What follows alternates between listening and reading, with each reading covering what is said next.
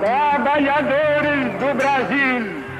Cuba y la revolución cubana seguirían luchando y seguirían resistiendo.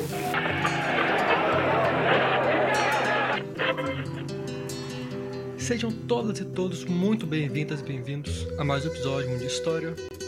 E no episódio de hoje eu vou falar com vocês um pouquinho sobre, na minha opinião, um dos eventos mais incríveis, mais interessantes e pouco estudado da nossa história, que é Antônio Vicente Mendes Maciel ou o Antônio Conselheiro e a sua construção como sociedade igualitária que foi Canudos.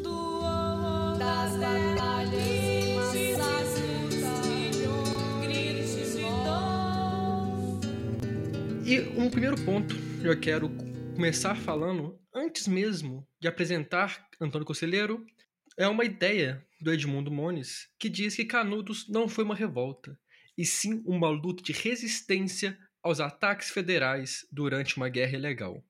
Eu quero que vocês fiquem com isso na cabeça enquanto eu converso com vocês um pouquinho sobre essa história fantástica, que deve ser muito mais estudada, na minha opinião.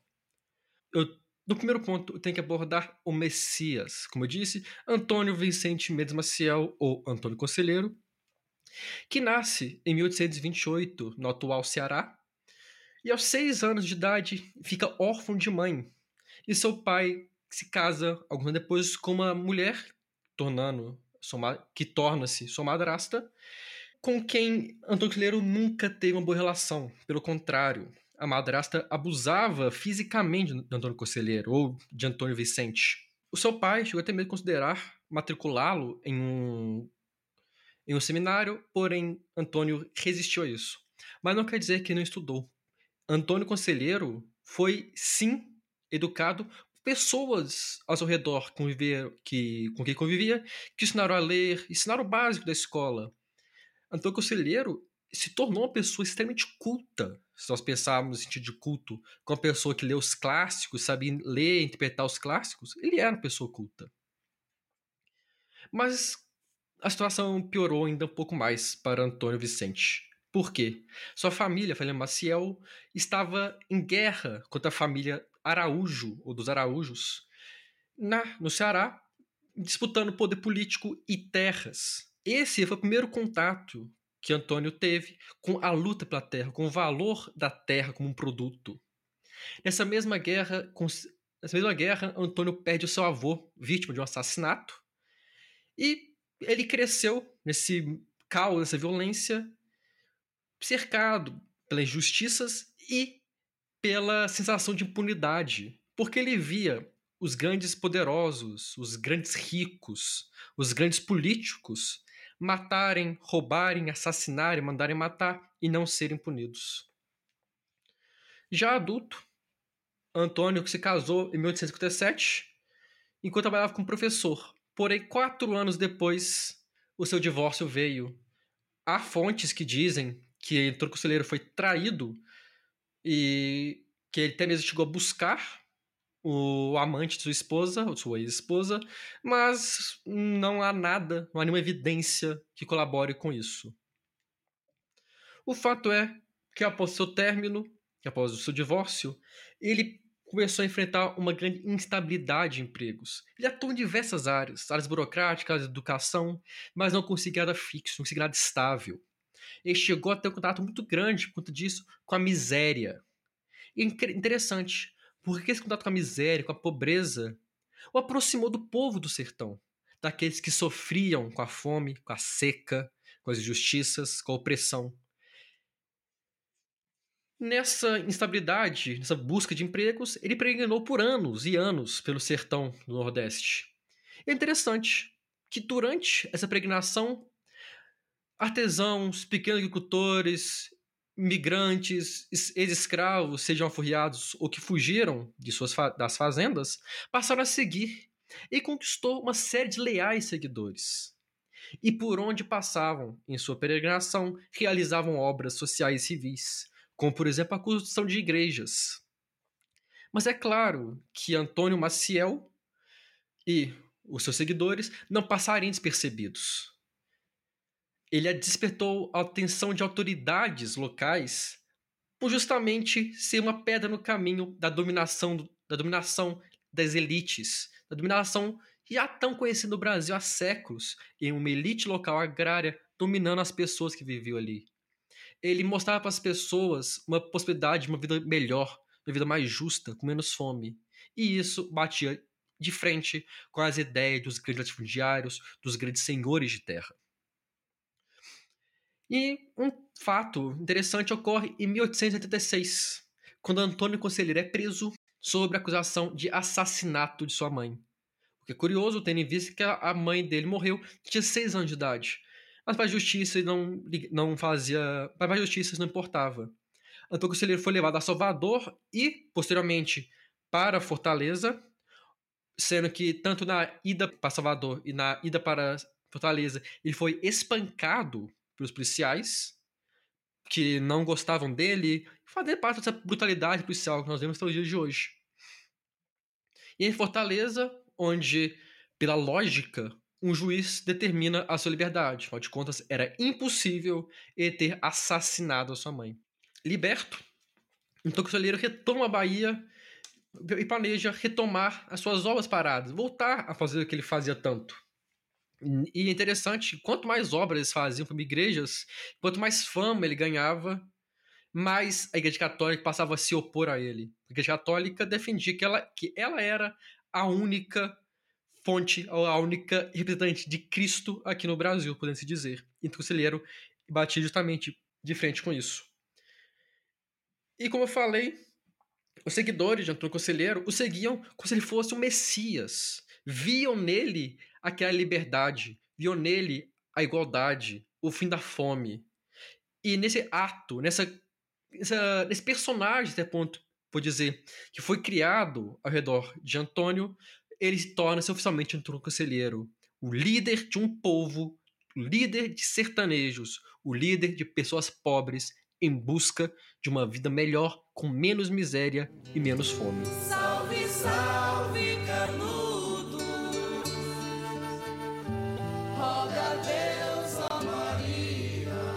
é interessante saltar que a figura de conselheiro surge e se fortalece porque a República não fez o básico. A República não mudou a base da sociedade. A República herda uma cidade pobre desigual e não fez nada para mudar. Principalmente na questão da terra, questão agrária. Em nenhum momento teve uma reforma agrária. Os pobres sempre foram excluídos do acesso à terra.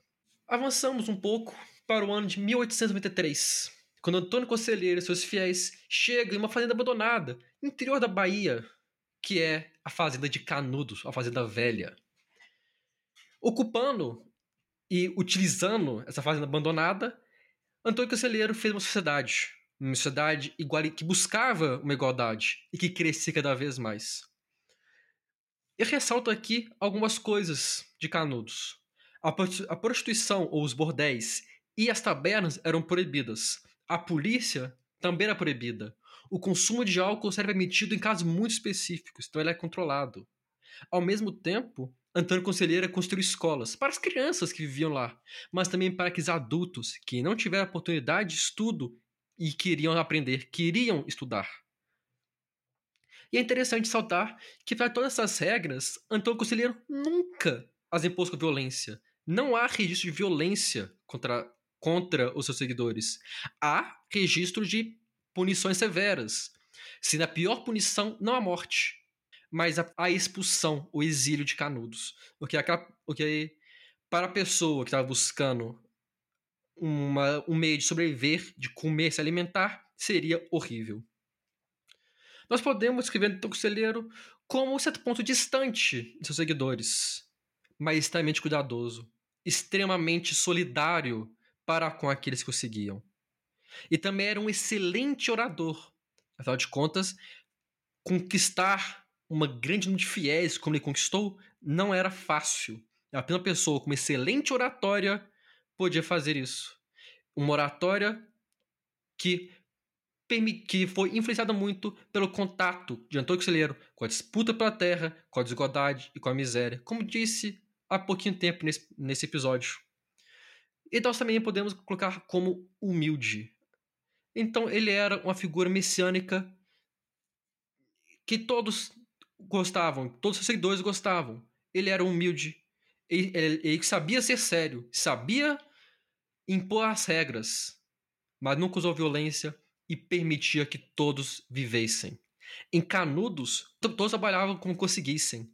A produção de alimentos era dividida. Ninguém passava fome, ninguém passava necessidade.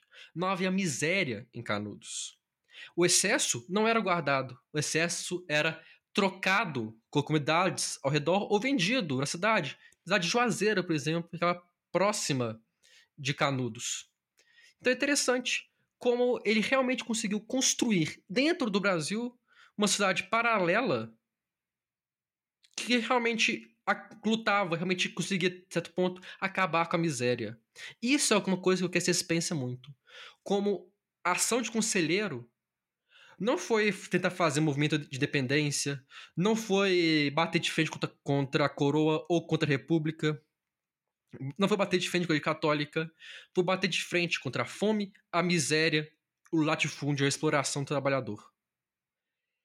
Esses pontos são os pontos que levaram à perseguição de Túlio Conselheiro.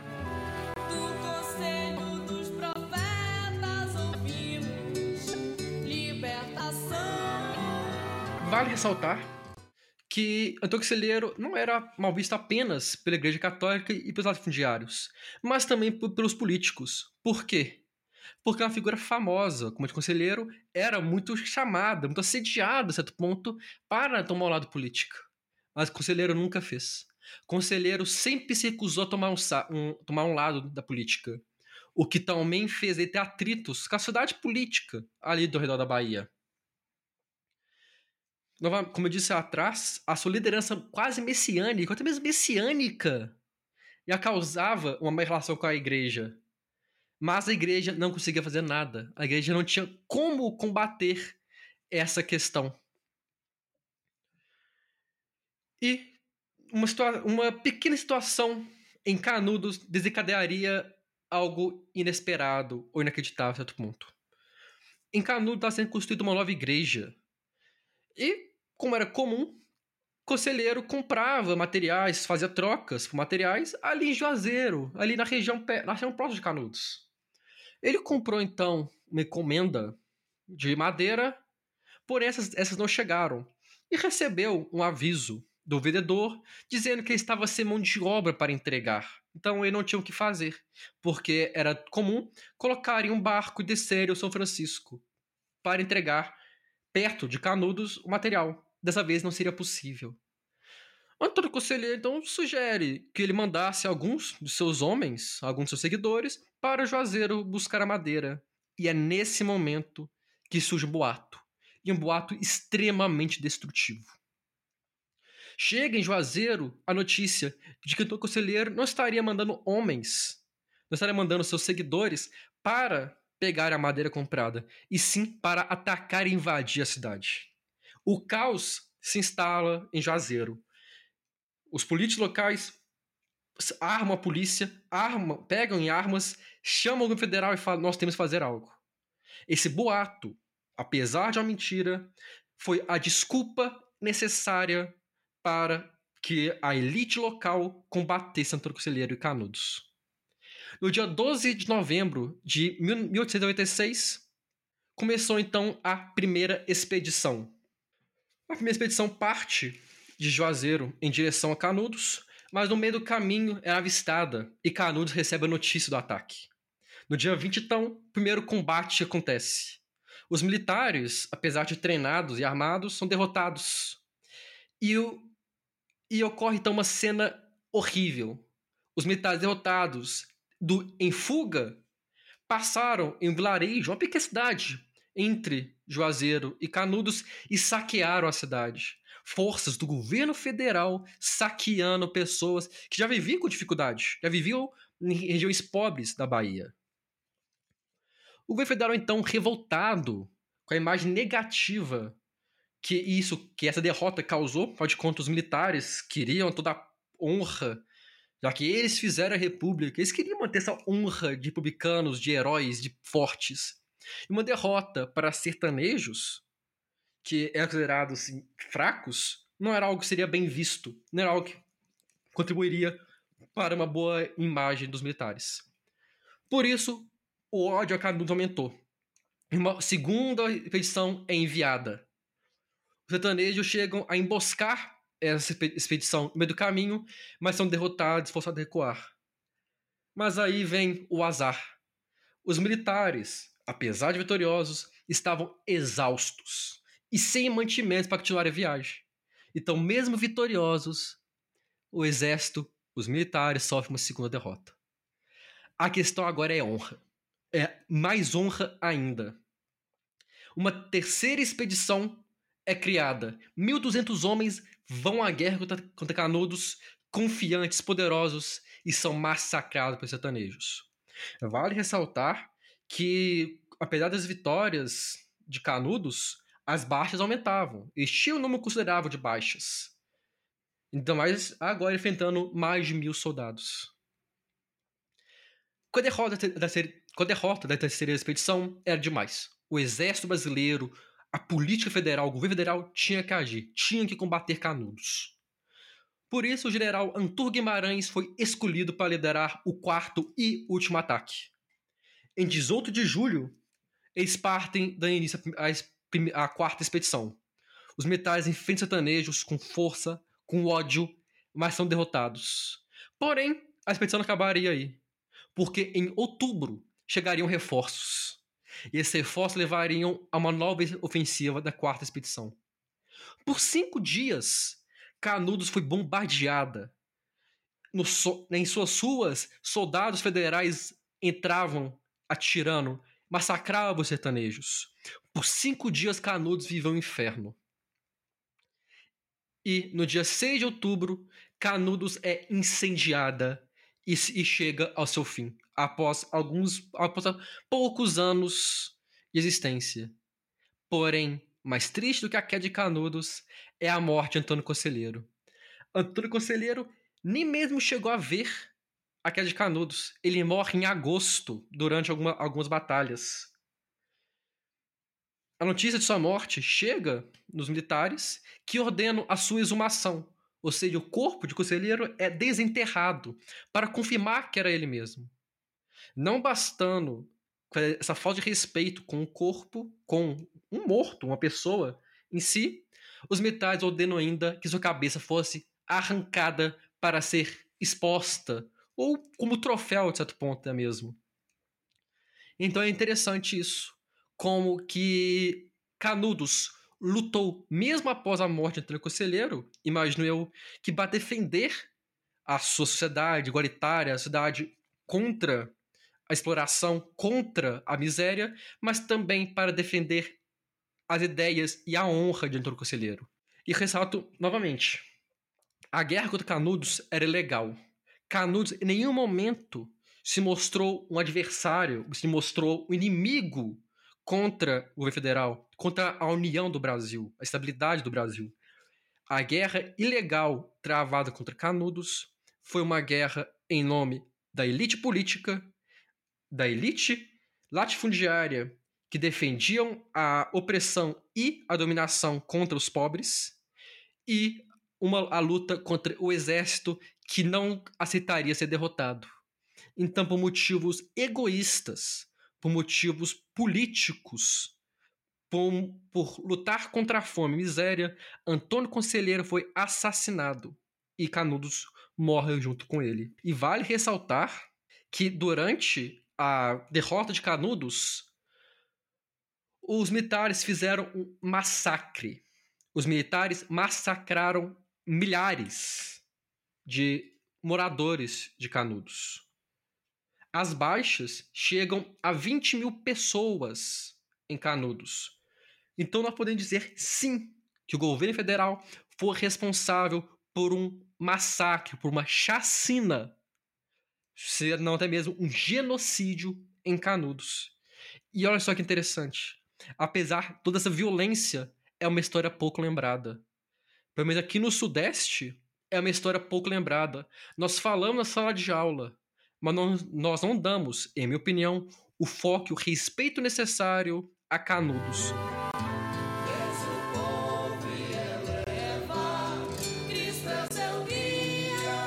Muniz, um autor que escreveu muito sobre Canudos, coloca que Canudos, como diz lá atrás, só existiu por, pela ausência de uma reforma agrária e que ele lutou por um movimento igualitário. E o autor chega a dizer também um movimento igualitário socialista. E eu queria entrar nesse ponto um pouquinho com vocês. Por quê? Porque eu discordo. Conselheiro leu Marx, Engels ou leu sobre socialistas utópicos? Eu não posso afirmar isso. Logo, eu não posso afirmar que ele era socialista. Porque eu não posso afirmar que ele conhecia as ideias socialistas. Mas eu posso garantir a você que me ouve que ele leu outro livro que também fala sobre o combate à pobreza e também sobre divisão de alimentos, que é a Bíblia Sagrada. Nós pegamos, por exemplo, Levítico 19, Deuteronômio 15 e 24, são trechos da Bíblia que falam sobre, ter, sobre dar a pessoas pobres acesso a alimentos. Em Levítico, por exemplo, coloca-se que a plantação à beira do campo, ou seja, à beira da propriedade, não deve ser colhida. E sim deixada para aquelas pessoas que têm fome.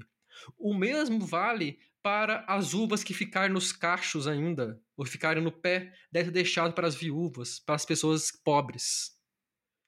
Em Mateus e Lucas, por exemplo, o texto sagrado nos diz que aquele que quer seguir Jesus, que quer ser perfeito, deve vender tudo o que tem e dar aos pobres. Claramente uma fala contra o, acúmulo de bens, contra o acúmulo de riquezas. Portanto, eu não vejo Canudos como uma experiência socialista, e sim como uma experiência cristã em solo brasileiro. Antônio Conselheiro não era socialista. Ele era um cristão que levou a sério as palavras de Cristo, que levou a sério a escritura sagrada. Ele fez no Brasil o que todos todo cristão e cristã deveriam fazer e deviam ter feito naquela época: dar aos pobres comida, dar aos pobres dignidade, lutar contra a opressão. Então, Antônio Conselheiro foi na minha opinião, um dos maiores exemplos de cristão que nós temos notícia no Brasil. O Canudos foi destruída para que o Estado defendesse a sua honra militar e a dominação de grupos latifundiários sobre o povo do sertão. Relembrar Canudos é relembrar de como nossa república herdou uma sociedade desigual e por mais de 100 anos não agiu para mudar nada disso. Canudos deve ser um exemplo mesmo agora, no século XXI, um exemplo de luta contra a fome, contra a miséria e pelo acesso à terra. Canudos está viva e deve ser mantida assim. Um país como o nosso, com milhões de pessoas na miséria, não pode se esquecer daqueles que lutaram para mudar toda essa situação.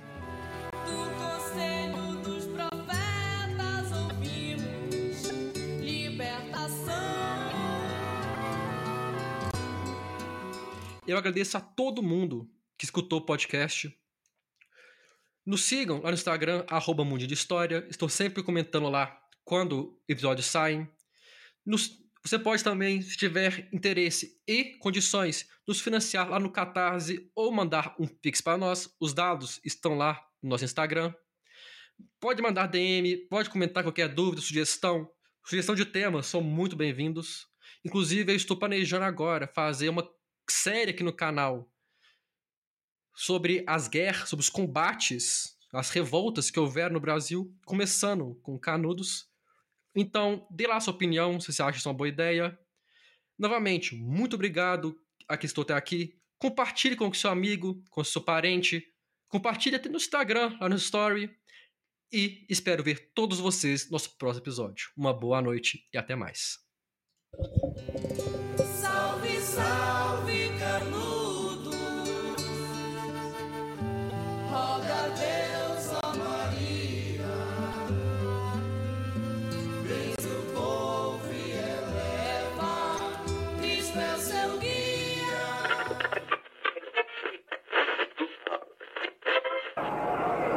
Trabalhadores do Brasil. Cuba y la revolución cubana seguirían luchando y seguirían resistiendo. Assim sendo, declaro vaga a presidência da República.